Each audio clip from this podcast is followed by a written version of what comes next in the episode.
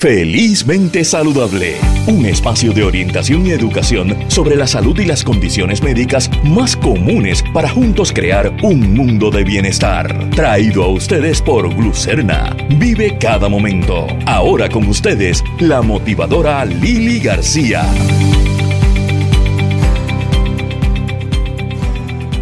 Muy buenos días y bienvenidos a esta nueva edición de Felizmente Saludable con Lili, hoy sábado 25 de junio y tenemos un programa bien interesante y bien diverso. Vamos a estar hablando porque este 27 de junio eh, es el Día Nacional de la Prueba del VIH, eh, una condición de salud que pues no hablamos mucho de ella hoy en día y, y es algo bien relevante y bien importante el que podamos hacernos la prueba, así que vamos a estar hablando de cómo estamos en estadística y por qué eh, tenemos que traer este tema a la conversación. Vamos a estar hablando acerca de que este mes de junio fue el mes de orgullo LGBT y con una gran artista, gran amiga, gran compañera que siempre ha dicho que es importante vivir libre y sin miedos y me refiero a la actriz y comediante Lismari Quintana. Y vamos a estar hablando de cómo eh, conectarte con tus hijos adolescentes, eh, esa época y periodo tan difícil a la hora de establecer una comunicación saludable con nuestros hijos. Así que tenemos mucho de qué hablar y comenzamos nuestro programa con la gran Lismari Quintana. Lismari, gracias por estar con nosotros en Felizmente Saludable. Gracias a ti, mi amor, qué bueno saludarte. Hacía mucho tiempo que no había podido eh, tener la oportunidad de entrevistarte y como yo sé que tú te despiertas tarde, pues dije, déjame ver si un día las amaqueo y, y, podemos hablar. Y yo creo que eh, este mes que, estamos cerrando, ¿verdad? Que es el mes de orgullo gay, eh, se nos da la coyuntura para, para poder hablar de un montón de temas diferentes. Sé que fue un éxito eh, el desfile de orgullo gay en Boquerón, que tú fuiste la madrina, ¿verdad? Junto, ¿con quién era que estabas? Con Víctor Alicea. Con Víctor Alicea, eh, otro portavoz excelente de la comunidad de LGBT en Puerto Rico. Eh, ¿Cómo fue la experiencia? Mira, Lili, de verdad que súper, extremadamente brutal. Es algo que todavía la gente me pregunta y yo digo, es que, es que lo encuentro como palabra para describirlo.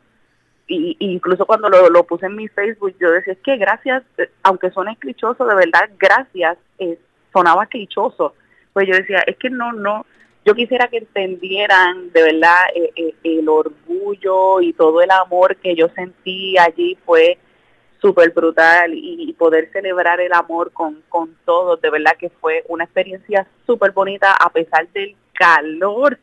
No, imagino. todos sabemos que hace que nos estábamos derritiendo, pero al final del día eso no importaba, el cariño de la gente eh, tanto para Víctor como para mí. De verdad que una experiencia bien, bien bonita. Y pudieron ver, eh, eh, bueno, en este caso pues ha sido una, una, un derroche, ¿verdad? De amor y de apoyo. pero no siempre es así, o no siempre ha sido así. No, no, no, no siempre ha sido así. Este, por eso cuando me tocó hablar, yo dije, es, es lindo, ¿verdad? Que, que estemos aquí celebrando eh, la igualdad, la inclusión, pero no podemos dejar de, de, olvidar, o sea, no podemos olvidar que nosotros estamos ahí por mucha gente que sufrió, que murió, que derramó sangre, eh, y gracias a esas personas nosotros estamos eh, hoy en día celebrándolo abiertamente, pero no no por eso no nos podemos echar para atrás. Claro. Porque como quieras falta mucho camino por recorrer. Sí, claro que hay unos adelantos, pero hay, hay que estar bien pendiente, sobre todo, ¿verdad? La gente que está trepada en el gobierno, que a veces, pues, tú sabes cómo es. Sí, sí, sí. Y, no nos podemos dormir. Eh. No nos podemos dormir porque falta mucho y, y, obviamente pendiente a que no nos quiten cosas que ya tenemos.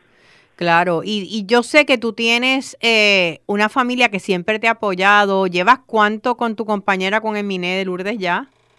Diez años. ¡Wow! 10 años. ¿Todavía no hay boda? ¿Todavía no hay boda? ¡Felicidades! sí, 10 añitos, pero de verdad, como tú dices, el apoyo de, de, mi familia, de todo el mundo. A principio, cuando nosotros lo hablamos de, de hacerlo público, pues siempre de nuestra familia existía ese miedo, porque pues porque saben que mucha gente se opone, eh, las redes sociales, y pues tenían ese miedo de, de cómo íbamos a enfrentarlo nosotros con, con, con todo ese odio que lamentablemente hay pero le dijimos, ¿sabes qué? No entren en las redes sociales en lo que pasa la noticia. Claro. Y, y después de eso, mira, yo creo que el amor y el respeto ha, ha sido más de, lo que nosotros esperábamos, de verdad.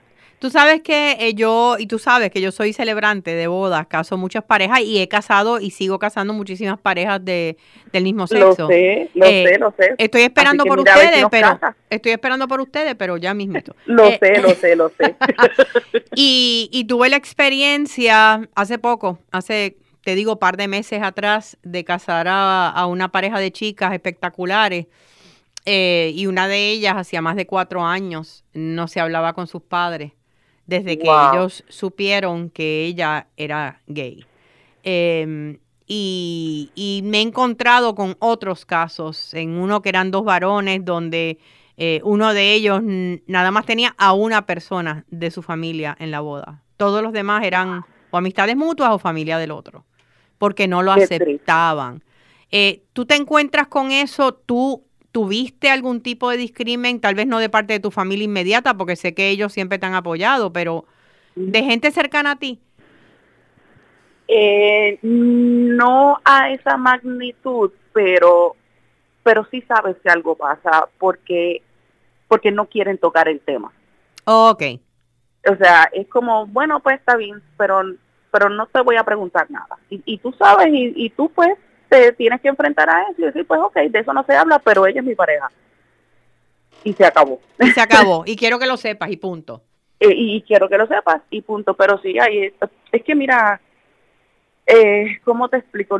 Es gente que a lo mejor, ¿verdad? Yéndonos a lo mejor a, esos casos que me estás contando, pues fueron gente pues que tú le tienes que echar a lo mejor la culpa a la crianza, eh, pues que eran otros tiempos, Muchas veces es ignorancia porque ni siquiera conocen una persona gay y no le tienen hasta miedo. Yo creo que el prejuicio tiene mucho que ver con miedo a lo desconocido. Sí, con miedo, con ese miedo de, de no vas a venir a esta casa. Bueno, mira ahora todo el revolú que hay por una película de niños donde sale una, una pareja de, de mujeres dándose un beso de piquito. Sí, Lightyear, la película Como no la vas a ver porque me va a convertir mi hijo en gay. No, Sí. O sea, yo yo creo que ese ese estigma que existe y pues pues pues, pues hay gente que, que no quiere abrir a lo mejor su mente a no lo sé, yo no sabría ni, ni cómo explicártelo, pero yo trato de no juzgarlos y decir, bueno, pues vienen de otra época, ¿qué se le va a hacer? Claro, claro. Este mismo fin de semana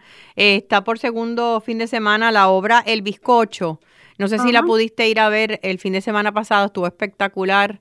Voy a eh, ir este fin de semana. Pues del, del Corillo, precisamente. Sí, es excelente y, y, precisamente aquellos que no la han visto en el Teatro Victoria Espinosa, no se la pierdan porque es una, es una obra de reconciliación, de, de cómo uno, si no podemos aceptarnos, vamos a encontrarnos en el medio para empezar a conocernos mejor y esa es la idea.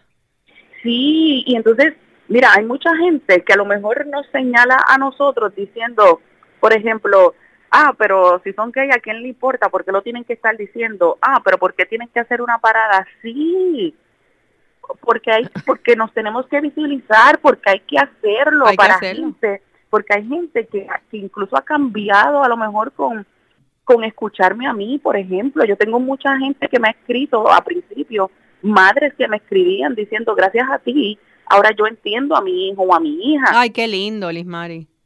Y, y, y, a mí fuera de los, o sea, los comentarios de odio no me importaban, a mí lo que me importaba era eso.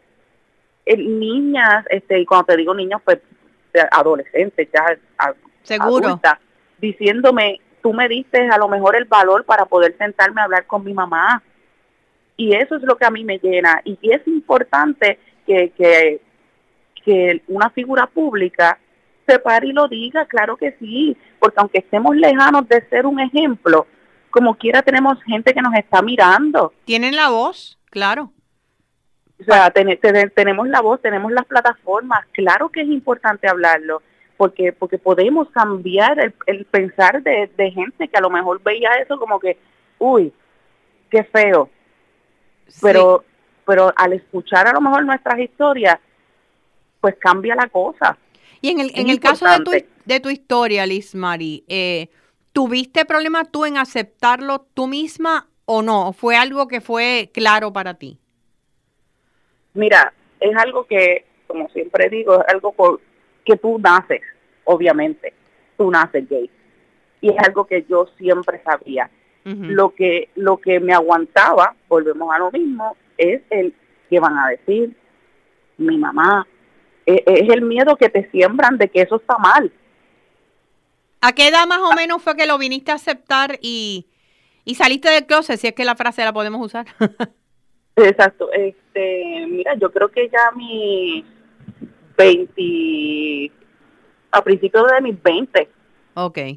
A principio de, y, y no fue realmente que yo con mi familia ni me escondiera, pero públicamente jugaba el juego de eh, para aquí para allá, no, no decía nada, ¿entiendes? Sí, sí, o me preguntaba si tenía pareja y era como que, no sé. La nébula, la nébula jugaba ese juego hasta que yo dije, ay, yo no voy a estar con esta atención, pero ¿por qué? ¿Por qué yo tengo que hacer eso?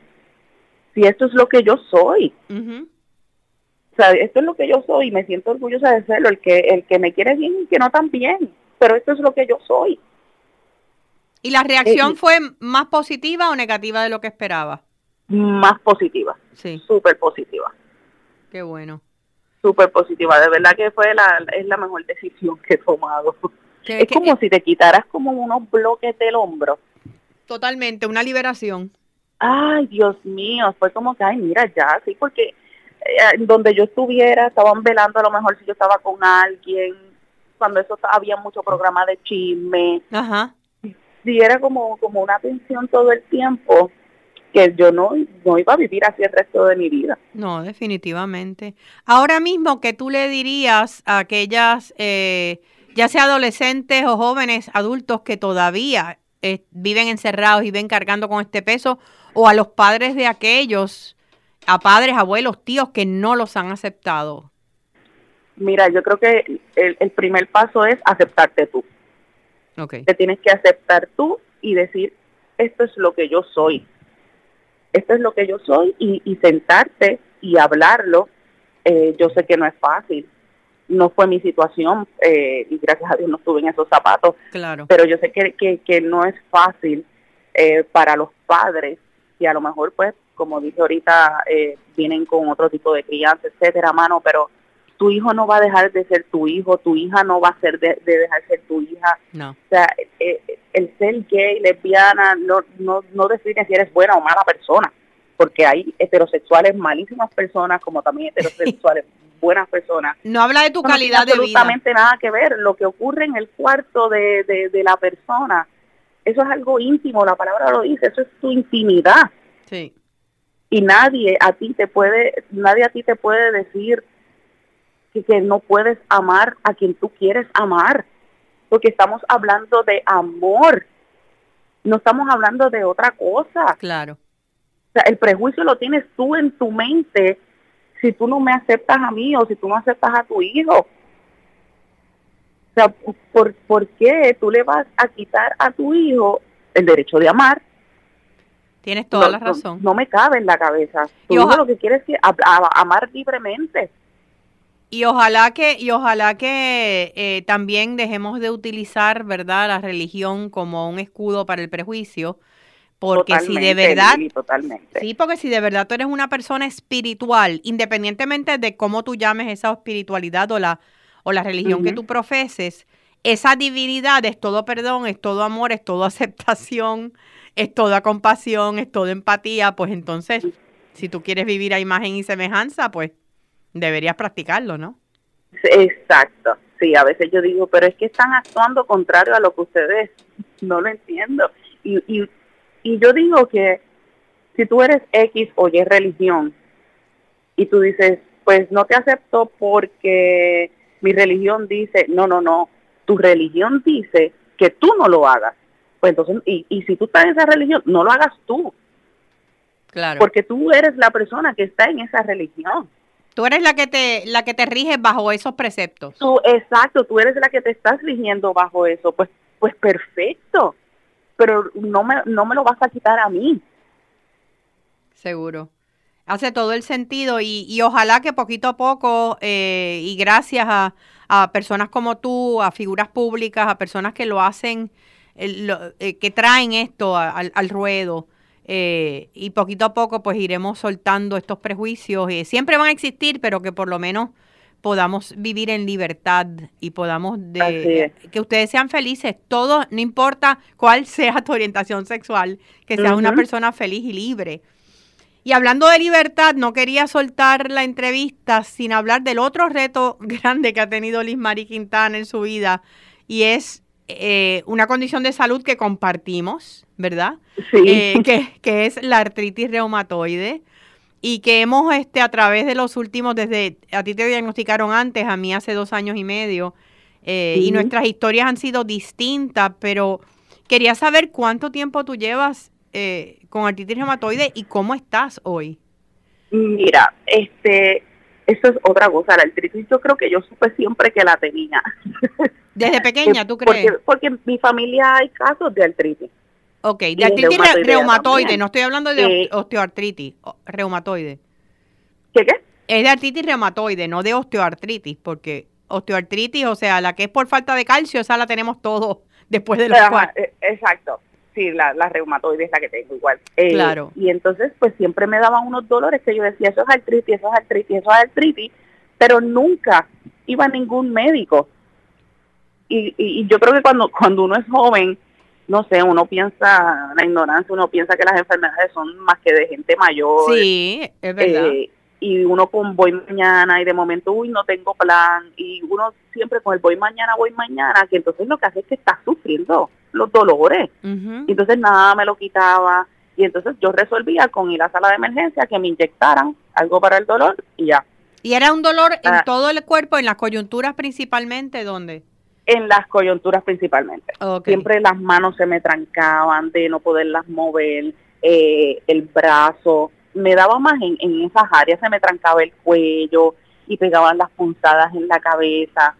Así que yo resolvía con ir a la sala de emergencia, inyectaba y seguía mi camino hasta que ya tú entras, das una curvita, que entras a ciertas edades que yo dije, tengo que ir o sea, ya cuando yo empecé también que me, me diagnosticaron que me soy hipertensa también, okay. pues ahí ya entonces yo empiezo a, tengo que ir a los médicos.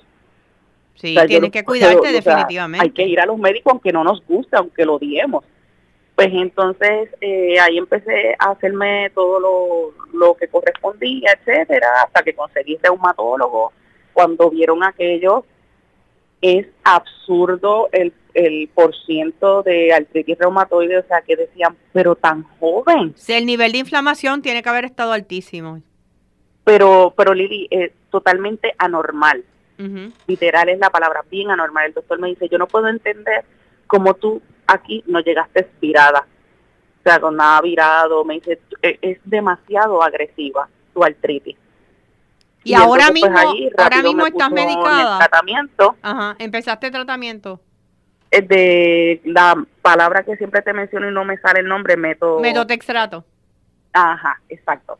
Pues entonces primero empezó con cuatro pastillas, eh, ya voy por ocho, este semanal, eh, porque me caen, ya tú sabes cómo, o sea, la, la, la, la pastilla es pues un tratamiento bien fuerte, que es como claro. si fuera una quimioterapia por boca, este, deberías usarla, te la, te, te la, deberías terrible. inyectar, te la deberías inyectar. Yo lo hago eh, con inyección. Acuérdate que es en el área eh, de los glúteos, en un área eh, adiposa, ¿no? Donde está que hay grasa en el cuerpo. Aunque ninguna de las dos tenemos grasa en el cuerpo, pero siempre vamos a encontrar algo. y ahí tú te la inyectas y es mucho más suave, obviamente, porque como no estás pasando por el estómago. Eh, para mí sí, ha sido exacto, sí. para Entonces, mí ha sido pues, los efectos mucho secundarios mejor. ya tú sabes las náuseas es, es, horrible siempre esa semana lo que hago es que ya me las bebo para acostarme a dormir cuestión de no sufrir nada y el dolor me las bebo y me acuesto a dormir y ya el otro día con la otra pastilla cierro el tratamiento y ya y ya ya, ya lo pasé y el dolor el dolor ha menguado totalmente qué bueno o sea, total totalmente es un cambio pero del cielo a la tierra este y de verdad que me, me ha resultado, mano, y, dije, ¿por qué fui tan zángana de aguantar dolores? Sí, es que somos cabezones a veces. años, pero como uno no quiere visitar el médico. Claro. Pero me alegro que lo hayas hecho, sigue con tu tratamiento, cuida la alimentación también, eh, no sabes y cuánto. es otra cosa, son muchas, eh, y, y tú sabes, ¿verdad? Porque lo hemos hablado este, tú y yo lo hemos hablado, que, que también hay que buscar otras opciones. Otras opciones. Eh, porque tiene que ver mucho con lo que comemos. Porque en estos tiempos uno se mete demasiada porquería al cuerpo. Sí. Sí. Y también lo he notado, de momento digo, ah, pues déjame bajarle, qué sé yo, por ejemplo, a la carne roja y, y, y también el cambio se siente. Hace una diferencia del cielo a la tierra la carne. Del cielo a la tierra, porque de momento tú estás toda una semana que yo dije, uy, creo que me pasé comiendo este X cosa o carne roja y rápido me empieza a doler una mano un poquito y digo, ok, tengo que bajarle a esto, beber más agua, Son, son muchas cosas, de verdad. Pero qué bueno que estás consciente de todas ellas.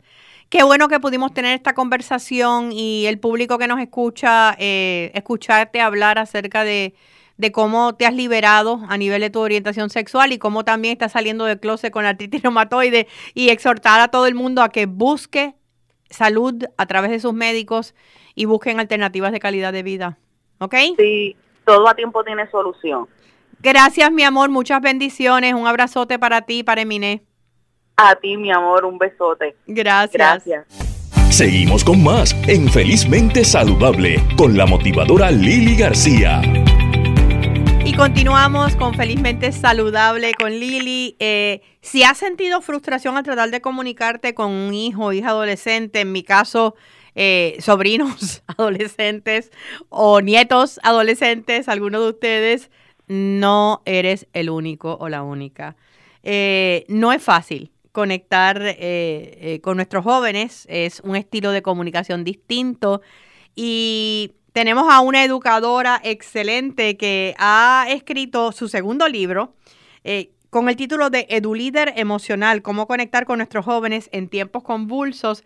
Y me refiero a la doctora Bárbara Flores Caballero. Bárbara, ¿cómo estás? Muy bien, súper feliz de estar aquí contigo hoy y compartir con todos ustedes. Para aquellos que no conocen a Bárbara, ella es catedrática auxiliar en el Bronx Community College en Nueva York y además de eso es especialista en liderazgo educativo e inteligencia emocional y colabora con varios medios eh, en la zona de Nueva York y, Nueva, New Jersey. Eh, y me place de verdad, Bárbara, hablar contigo. Es tu segundo libro, ¿no? Correcto, mi segundo bebé. Tu segundo bebé. ¿Por qué la comunicación con, con los hijos? Digo, yo sé que tú tienes una hija, pero ya es adulta, ¿no? mi hija tiene 11 años. Ah, no, pues. está, imagínate. Te falta todo. Inspiración. Sí, fue inspiración para este libro. Así que puedo hablar desde la experiencia, no tan solo en el campo, ¿verdad? Que he estado tantos años enseñando tanto en escuela intermedia superior a nivel de universidad como estoy ahora, ¿verdad? Pero además tengo, imagínate, una preteen conmigo. Sí, me imagino que, que 11 para 20. Exactamente. ¿Cuáles, ¿Cuáles son los retos mayores que tú abordas en el, en el libro y tal vez algunos tips, ¿verdad? Eh, para los padres que nos escuchan. Los retos mayores en estos tiempos, Lili, es que los jóvenes están pegados al celular. Y se hace totalmente difícil el cómo yo acaparo. Mucha gente se acerca a mí y me dice, es que yo no me atrevo a hablarle o mira, es que me ignora, o llego a mi casa y puedo decir buenos días, buenas tardes y nada que ver. Eh, me siento totalmente frustrado.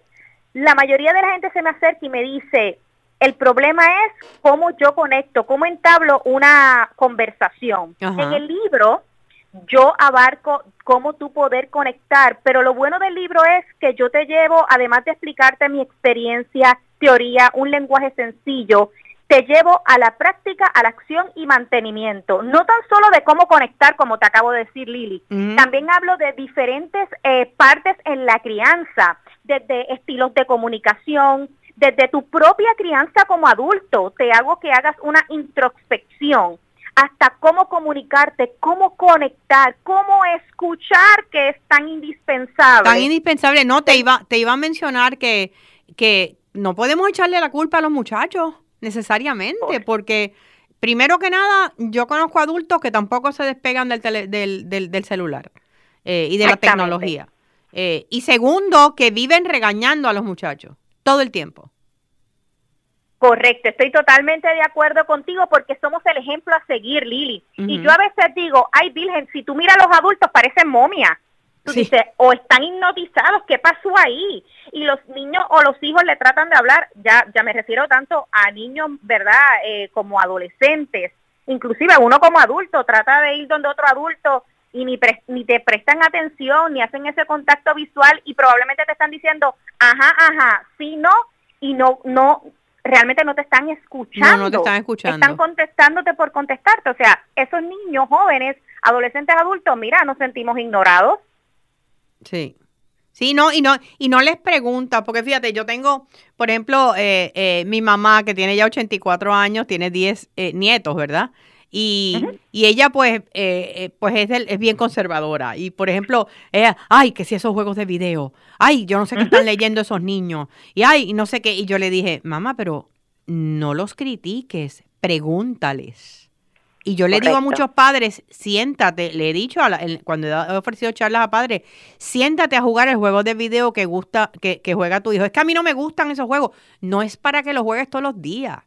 Es para que te sientes un rato y veas cuál es su mundo. Porque cómo puedes comunicarte con alguien que vive en un mundo completamente diferente al tuyo y tú no lo conoces. Y me encanta lo que tú traes, Lili. Qué bueno ese punto. ¿Sabes por qué? Porque en el libro yo hablo de las generaciones claro. de la sociedad, de cómo cambia. Nosotros como padres, familiares, educadores, todo profesional que se conecte con ellos, tiene que primero que nada escucharlos, empatizar con ellos, como bien tú mencionas, mira, tírate al piso a jugar aunque sea cinco minutos. No tiene que ser el juego entero. Puedes decir, ay, mira, perdí, no te preocupes que mañana volvemos y lo intentamos. No lo tienes que hacer todos los días, pero ese tiempo de calidad, el yo ponerme en sus zapatos, el sentir, el si me tengo que reír con él, llorar, gritar en ese momento, ¿verdad? Que, no, que ellos se frustran también con los juegos de video. Mira, hazlo. Tenemos que aprender en estos tiempos lo que está a la vanguardia y lo que a ellos, ¿verdad?, les interesa. Tenemos que ver esos intereses de ellos. ¿Sabes para qué? Para ganarnos su confianza. Claro, y yo me imagino que tú también en el libro, no he tenido todavía la oportunidad de leerlo, hablas acerca de lo importante de la negociación, porque tú sabes que en la crianza, de, eh, por lo menos la que me dieron a mí, nadie negociaba nada. Era lo que los papás decían y ya.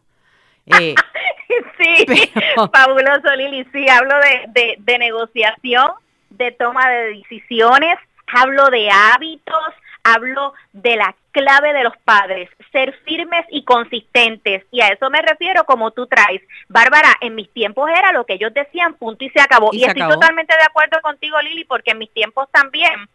Pero ahora tenemos que ser flexibles tenemos que ver qué tipo de padres nosotros somos. No tenemos que arrastrar patrones de nuestra crianza para imponerlo a nuestros hijos, porque es que esta generación es totalmente diferente. Queremos resultados diferentes, queremos ser los padres que a lo mejor no tuvimos o tuvimos o ser mejor que ellos para darle una buena calidad de vida a nuestros hijos, porque somos los ejemplos y los líderes a seguir. En, en este caso, ¿qué tú les dirías a los padres en términos de por qué la negociación es importante eh, en el proceso de crianza y en el proceso de la disciplina también. Total, la negociación es importante porque ahí es el momento de tú escuchar lo que ellos quieren, lo que tú puedes llegar a realmente darle, hasta dónde podemos llegar y cuáles pueden ser. Mira, la negociación no es tan solo es lo que tú quieres o lo que yo quiero, es vamos a ver, hacer un win-win. Vamos a ganar, ganar. Vamos a ver cuáles son las consecuencias. Fíjate, tú quieres eso, pero mira, las consecuencias serían estas. Vamos a ver, en la negociación también hay una toma de decisión y vamos desarrollándole esas habilidades que son tan importantes y más que todo, mira, y lo sabemos, cuando llegan a la universidad, en el mundo laboral, personal, financiero, en todo, nosotros tenemos que negociar. Si no negociamos, imagínate, pues este mundo pues estaría patas arriba. Así que es sumamente importante hacerlo desde el hogar, enseñarles esas herramientas, no esperar a que vayan a la escuela para aprenderlas. Yo siempre digo que eh, tú desde que sales de tu casa y agarras el carro y vas a guiar en la calle, estás negociando. Cada vez que negocias por un carril, por alguien que te quiera dar un corte pastelillo que tú escoges que, cómo responder, eh, de la negociación es parte de la vida todo el tiempo. Y, creo que si aprendemos a negociar, y otra cosa que te iba a preguntar era que eh, eh, hablas de tomar decisiones y es algo tan importante porque hay padres que toman todas las decisiones por sus hijos y ellos no desarrollan un pensamiento crítico. Y me gusta ese punto que traes, Lili, porque la toma de decisión, muchos adultos piensan que un niño y un joven te dicen, ay, es que él está maduro. Miren, está desarrollando ese cerebro la toma de decisiones. Nosotros tenemos que enseñarles, porque por más maduro que sea, y ese cerebro no está al máximo, inclusive tú me vas a decir, Bárbara, pero hay gente de 60 años que no sabe ni tomar decisiones y yo te voy a decir, estás en lo cierto, Lili. Porque imagínate, ese, ese cerebro, si nosotros como adultos ayudamos a moldearlo y a empezar a decirle, ¿verdad?, a nuestros hijos por dónde va, por dónde no va, oye, que también cometan errores, Lili, eso es importante. Eso mismo, que los dejen que se caigan de vez en cuando. Sí, que se den duro, mira, y que se paren, se limpien las rodillas y, den, y, sigan caminando. para apoyarlos, pero tenemos que dejarlos que se equivoquen. Y nosotros como padres, si tomamos decisiones y cometemos errores con ellos, oye, saber pedir disculpas. Hijo, mira, discúlpame, la gente dice, ay, pero eso me hace menos. No, eso te hace más ante tus hijos, eso te crece. Así que es importante que nosotros desde nuestras casas sepamos que somos además de esos modelos, somos los primeros maestros de nuestros hijos. Lo que le enseñamos todas esas destrezas de inteligencia emocional, de liderazgo, de cómo, de cómo te vas a afrontar a la vida. Así que todo está en la casa, como tú dices. Nosotros negociamos hasta cuando eh, vamos a comer algo, todo en el, lugar, lo que se va a hacer de cena, lo que se va a hacer de desayuno, si quieres leche, si quieres refresco. Así que hay muchísimas cosas que tenemos que enseñarlo, pero desde nuestro hogar. Eh, esa es la zapata. Esa es la, esa es la zapata. Bárbara, sé que tú vives eh, en Nueva York, ¿no? Yo vivo en New Jersey y trabajo en la ciudad de Nueva York. Y trabajas en Nueva York, eh, pero eh, el libro se puede conseguir ya en Puerto Rico o a través de Amazon. Sí, se puede conseguir a través de Amazon y en Puerto Rico está disponible en Walgreens, Walmart, en The Bookmark, en todas las librerías en Puerto Rico. Ok, eh, y, hablamos de que si en algún momento en el verano eh, llegas a hacer alguna presentación, nos los dejas saber para entonces eh, poder anunciarlo. Claro que sí, cuenta con eso que así será. Y entiendo que tú también, que tuve la oportunidad de compartir contigo, sigues teniendo tu podcast sigo teniendo mi podcast Transforming Knowledge con mucha información de valor. ¿Y, el, ¿Y dónde te puede conseguir el público en las redes sociales, Bárbara? Las redes sociales en Instagram en Doctora Bárbara Flores, la palabra completa Doctora Bárbara Flores y también en Facebook estoy como Doctora Bárbara Flores. Ok, así que ya saben, gente, EduLíder emocional, cómo conectar con nuestros jóvenes en tiempos convulsos. Todos tenemos la responsabilidad de aportar a una mejor comunicación con nuestros jóvenes, eh, ya sean adolescentes o jóvenes adultos.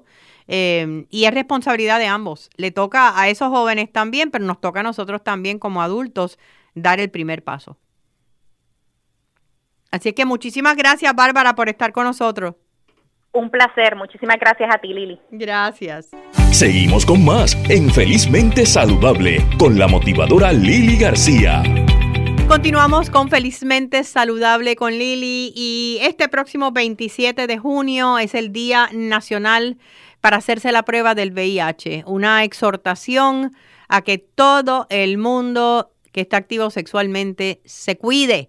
Eh, es un tema el cual ha quedado rezagado eh, por muchas otras condiciones y porque hay un tratamiento ahora que las personas pues se convierten en una condición crónica, pero eso no quiere decir que no siga afectándonos y que siga siendo algo de lo cual no se habla como se debería. Tenemos con nosotros a la doctora Vilmari Sierra.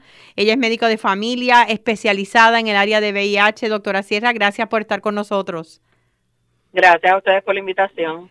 ¿Cuán importante, doctora, es hacerse la prueba de VIH hoy en día?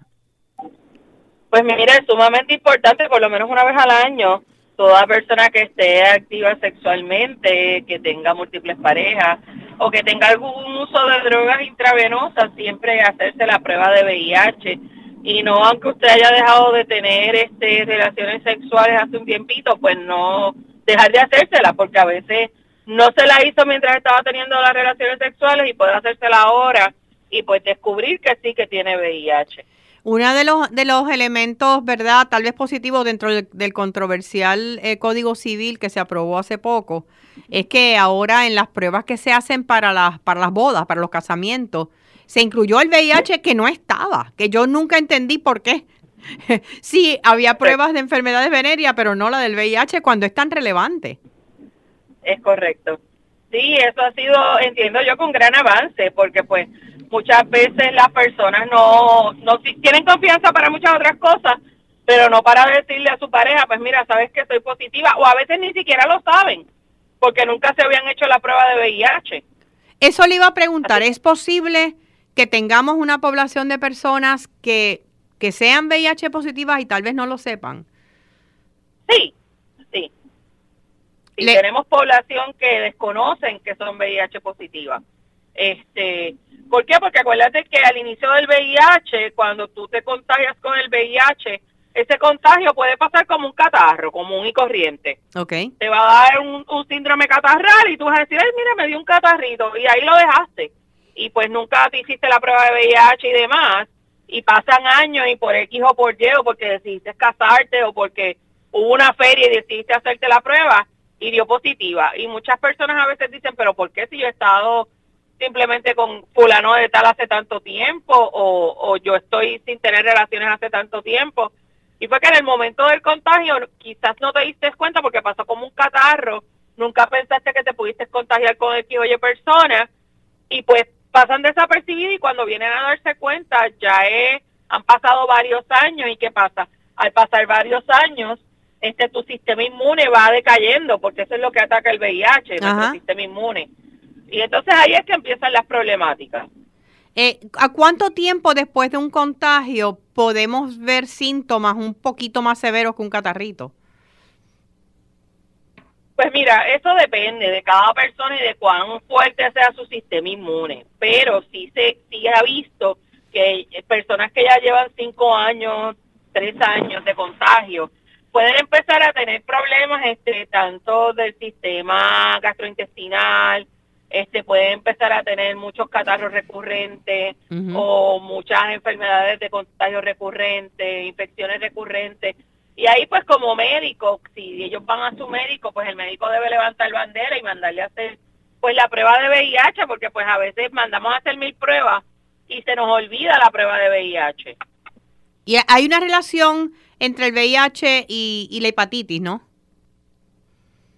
Sí, te puedo decir que sí, porque muchas personas que se contagian con VIH, pues tienen contagio con hepatitis C. Mayormente son personas que usan drogas intravenosas, pero no quiere decir que por otro tipo de vía no se puedan contagiar. Claro. Este, son, los menos, pero pueden haber contagio por medio de transmisión sexual.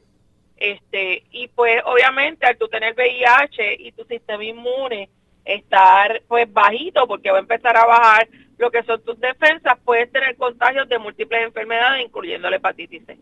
Eh, y la persona, eh, muchas personas cuando reciben un diagnóstico como ese, y, y, puedo hablar también de parejas heterosexuales, porque en muchos casos, pues, uno de los dos ha tenido eh, relaciones con otra persona y, y, su pareja no lo sabe.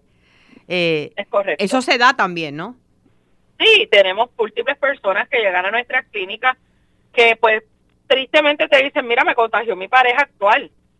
Y pues ha sido pues porque hubo una infidelidad dentro del matrimonio, dentro de, la, convivencia de pareja, no necesariamente un matrimonio. Sabemos que hay parejas que viven largos años juntas y no se casan. Este, pero pues normalmente pues la mayoría de las veces es porque ha habido una infidelidad o porque la otra persona usa algún tipo de droga y, y, la pareja no lo sabe. También. O sea, pueden haber varios factores.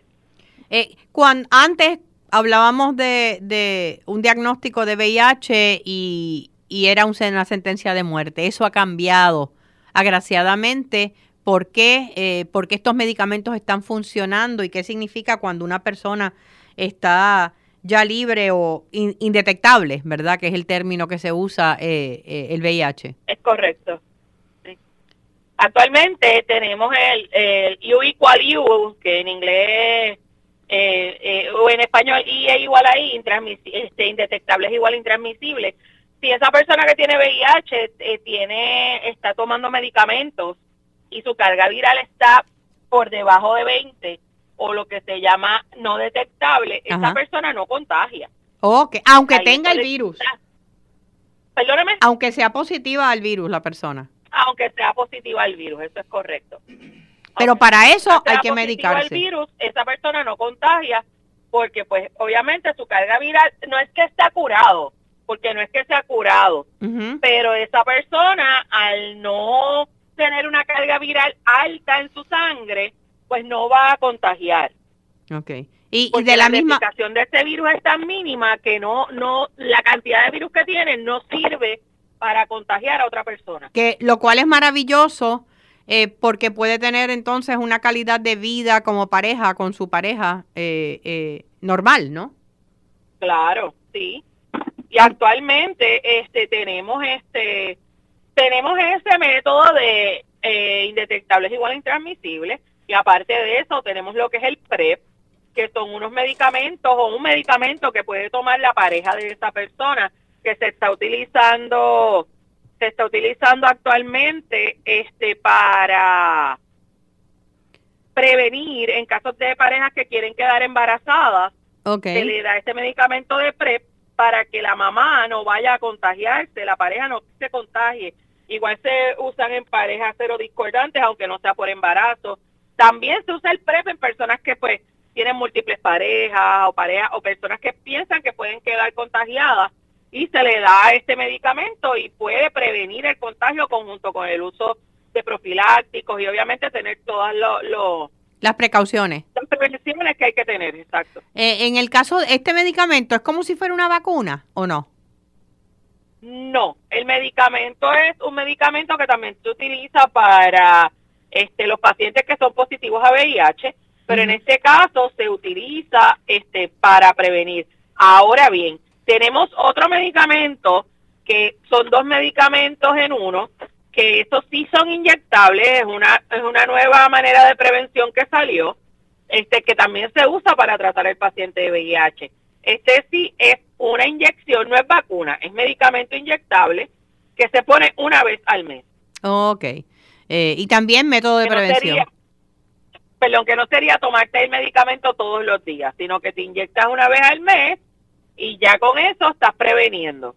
Yo, yo me imagino que, que usted a través de los años ha visto cómo ha cambiado, ¿verdad? El, no oh. solamente el tratamiento, sino la forma en que, en que vemos eh, el, el VIH. ¿Qué nos falta todavía? ¿Qué es lo que usted quisiera que el público supiera? Porque el estigma obviamente y el miedo siguen estando allí. Wow, mira, yo creo que mientras más nos eduquemos y que el gobierno per se haga más lucha por educar no solo a las personas que ya están afuera, sino empezar esa, esa enseñanza desde lo que es una escuela intermedia superior y que no tuviésemos tanto estigma con lo que es el VIH, tendríamos mucha prevención, porque actualmente estamos viendo jóvenes que salen de high school, que empiezan su universidad, que son los que nos llegan a las clínicas. ¿Tan jóvenes? sí, sumamente jóvenes. Este, y llegan sin el temor que llegaban hace mucho tiempo los pacientes, porque ahora este joven que te llega te dice, no, pero es que yo sé que con una pastilla, con una inyección, yo puedo seguir viviendo. Lo cual es bueno porque no tienen miedo, pero obviamente, este, tienen que tener siempre en mente que todo medicamento tiene efectos secundarios. Seguro. Que te estoy, te estoy dando para que vivas plenamente, pero esos medicamentos van a tener un efecto secundario en tu vida, tú sabes, en, en, todo tu organismo. En el caso de estos jóvenes, doctora Sierra, eh, ¿el contagio se dio por transmisión sexual en su mayoría? Sí, la mayoría de ellos es por transmisión sexual. O sea que pueden estar eh, teniendo relaciones ya sea que con otros varones o con nenas. Exacto, sí. Y Pueden ser varones con varones este, o contacto heterosexual. Se ve de ambas partes. De ambas partes. Este, Y pues yo entiendo que en las escuelas ahora mismo, y, y tanto escuelas privadas como escuelas del gobierno y gobierno en general, no estamos llevando ese mensaje como se llevaba hacía tiempo. Si tú ves algún mensaje de VIH, lo ves después de las 10 de la noche. Mira, no, eso no es un horario prime time. Claro. Las escuelas también es bueno, aparte de la educación sexual, pues enseñarles a ellos a las cosas que se exponen, teniendo ese tipo de, de, de, pues relaciones, vamos. Sí. Y enseñarles cómo protegerse. Uno pensaría que, que ya en el 2022 eh, hemos llevado la educación sexual a otro nivel, pero tal parece que nos quedamos en el siglo pasado. No, yo creo que nos estamos quedando solamente en el hecho de, de lo que se descubrió ahora, que es la, población transgénero que tenemos, que se descubrió ahora porque ahora fue que la quisimos ver, vamos, porque siempre ha estado siempre ahí. Ha estado, sí. Y, y, estamos dándole prioridad al uso de una falda o un pantalón, algo que no te señala como persona y como ser humano. Este, y son parte de nuestra comunidad y tenemos que trabajar para ello y tenemos que buscar cómo esta comunidad también sea aceptada y sea bien tratada médicamente hablando.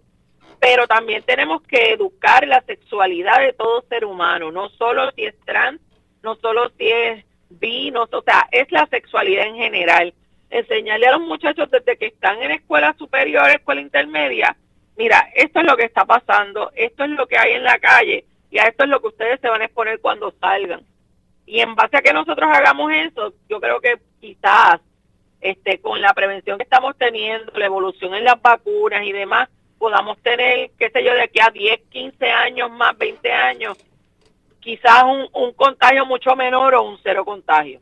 Y, y, yéndonos al otro espectro de edad, tenemos también contagios en personas ya de edad, personas eh, de mayores de 60 o 70 años, eh, que tal vez están, ¿verdad?, en la calle, de nuevo, por la razón que sea, casados o no casados, eh, donde hay contagio también.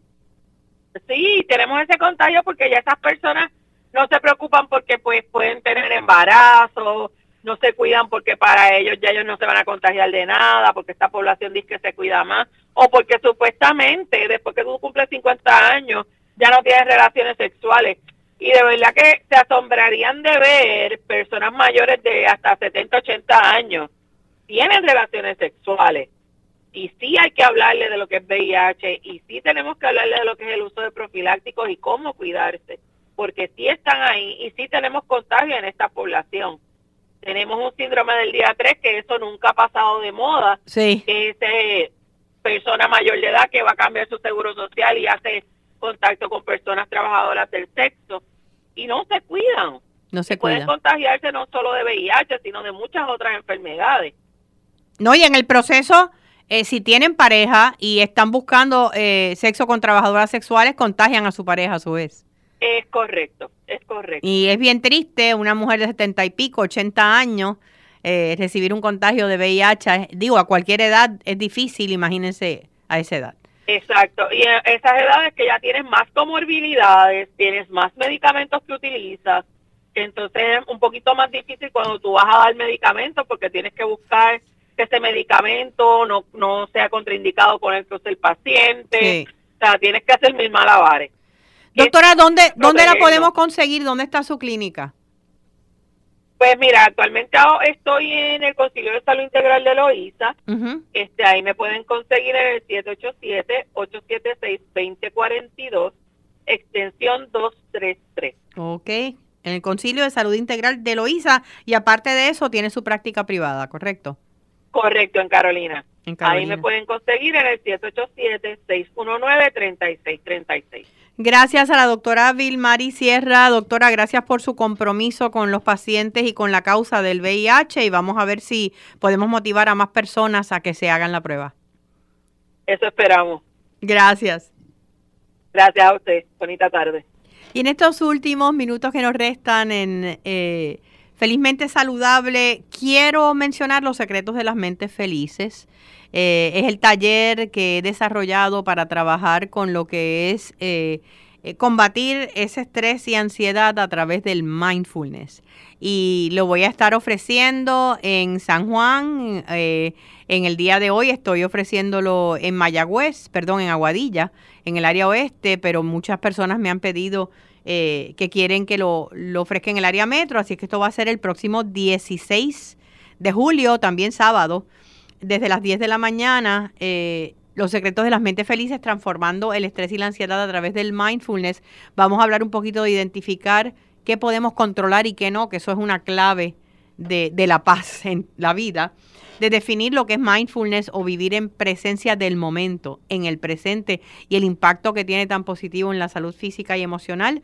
Vamos a aprender técnicas de mindfulness para la vida eh, diaria y herramientas de mindfulness también para trabajar con personas difíciles, esa gente que a veces queremos mucho, pero a veces nos sacan por el techo. Y podemos de alguna forma eh, tratar de a través de ejercicios de mindfulness evitar que esa ansiedad crezca cuando tenemos estas conversaciones o estos encuentros con ellos. Sábado 16 de julio, Los Secretos de las Mentes Felices, a las 10 de la mañana. Esto va a ser en la Fundación Nacional para la Cultura Popular. Esto es en la calle Fortaleza, el número 56 en el Viejo San Juan. ¿Saben dónde está ese tramito justo antes de la Fortaleza que eh, frente a las sombrillitas? Pues allí mismo. Eh, así que pueden irse temprano, desayunan en el viejo San Juan y, llegan hasta la calle Fortaleza arriba para el taller.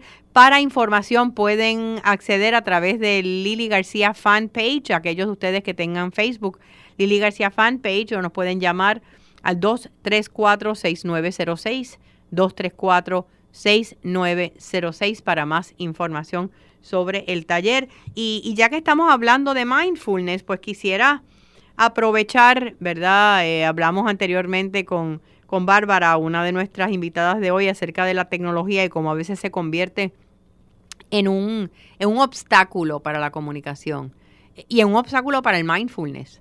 Porque ¿cómo podemos vivir en el momento presente si siempre estamos pendientes de un celular o del ring eh, que tiene o el sonido que tiene un texto que llega o, un mensaje por WhatsApp? Em, yo soy una que el, texto los dejo, pero WhatsApp tal vez pertenezco a tantos chats por diferentes razones, tanto personales como profesionales, que si tuviese el, el, el, ring del WhatsApp encendido todo el día me volvía loca. Así es que tengo un horario específico de trabajo en el cual lo enciendo y el resto del tiempo está apagado. Si lo quiero cotejar, si lo quiero chequear en algún momento, voy. Pero lo importante aquí es que podemos utilizar la tecnología a nuestro favor. ¿Y a qué me refiero? Me refiero a que si se te hace difícil desconectarte, eh, estás trabajando, estás frente a una computadora, estás en una oficina y, a veces te quedas allí horas y horas y horas y tu mente está todo el tiempo, todo el tiempo, todo el tiempo en el futuro bregando con, con asuntos. Es necesario que nos levantemos por lo menos una vez por hora y nos tomemos como tres o cuatro minutitos para alejarnos de, la fuente del estrés y estar en el momento presente. Y quién sabe si utilizar la alarma del celular para que tú, hay gente que lo utiliza hasta cada 20 minutos. Suena la alarma y te acuerdas de respirar. Te acuerdas de, ok, ¿dónde estoy? Estoy aquí, estoy ahora. Si te puedes levantar e irte al baño. Respiras, inhalas exhalas, te ubicas en tiempo y espacio. Cierras los ojos por, aunque sea 30 segundos pero te desconectas. Esa capacidad de desconectarnos por segundos, por dos o tres minutitos por hora, hace una diferencia. A veces, pues, llega la hora de almuerzo, pero también el almuerzo son 20 cosas y tampoco te desconectas de nada. Cuando estamos conduciendo, el semáforo está rojo, pues utiliza el semáforo rojo como una señal. Inhalas, exhalas. Estoy aquí, estoy ahora, apaga la radio, apaga, no hables con nadie, eh, estás sola o solo un ratito para escuchar el verdadero sonido que es el de la mente. Porque podemos apagarlo todo, pero la mente sigue chachareando, sigue hablando, sigue, no se calla. Y entonces, pues la idea es que empecemos a conocerla, ¿no? Eh, para entonces poder adiestrarla, poder manejarla, poder controlarla. Si no eres una persona tecnológica, y no quieres usar el celular, eh, ponte post-it notes, eh, letreritos en tu, área de trabajo o, en tu nevera o, en el baño o en el lugar donde tú frecuentas, que tú puedas respirar un, mensaje inspiracional, una frase de poder, todo está en orden divino. Respira. Conozco una persona que tiene por todas las esquinas en su casa eh, eh, letreritos que dicen, acuérdate de respirar, recuerda respirar. Inhalas, exhalas, estás ahí, estás ahora. Y uno de los eh, ejercicios más sencillos es que nosotros cruzamos 25 mil puertas, umbrales de puertas todos los días. La puerta del cuarto, del dormitorio, del baño, de la sala, del, de la oficina y en los mismos lugares de trabajo hay 20 puertas. Y que tú puedas, cada vez que cruces esa puerta, mentalízate y relaciona el umbral de la puerta con respirar y con caminar más lento. En vez de estar ajorado o ajorada, ok, estoy cruzando, estoy respirando, estoy bien, estoy aquí, todo está en orden divino. Recuerda que trabajar con vivir en el momento presente nos lleva a soltar la ansiedad y soltar la tristeza, porque estás aquí y ahora. Y aquí no hay nada que te pueda poner ansioso y no hay nada que te pueda poner triste. Es este momento el que estás viviendo. Recordándole siempre que la felicidad es una decisión personal. Los espero el próximo sábado en otra edición de Felizmente Saludable. Que tengan una semana feliz y sobre todo saludable. El hipotiroidismo puede tener muchas caras. El cansancio y la falta de energía cambios emocionales y la dificultad para concentrarte. Tu piel luce diferente y estás perdiendo cabello o aumentas de peso sin razón alguna. Podría ser hipotiroidismo, lo que hace que tu metabolismo se ponga lento y afecta el funcionamiento de tu cuerpo. Habla con tu médico hoy, pregúntale por la prueba de TSH y presenta tu mejor cara.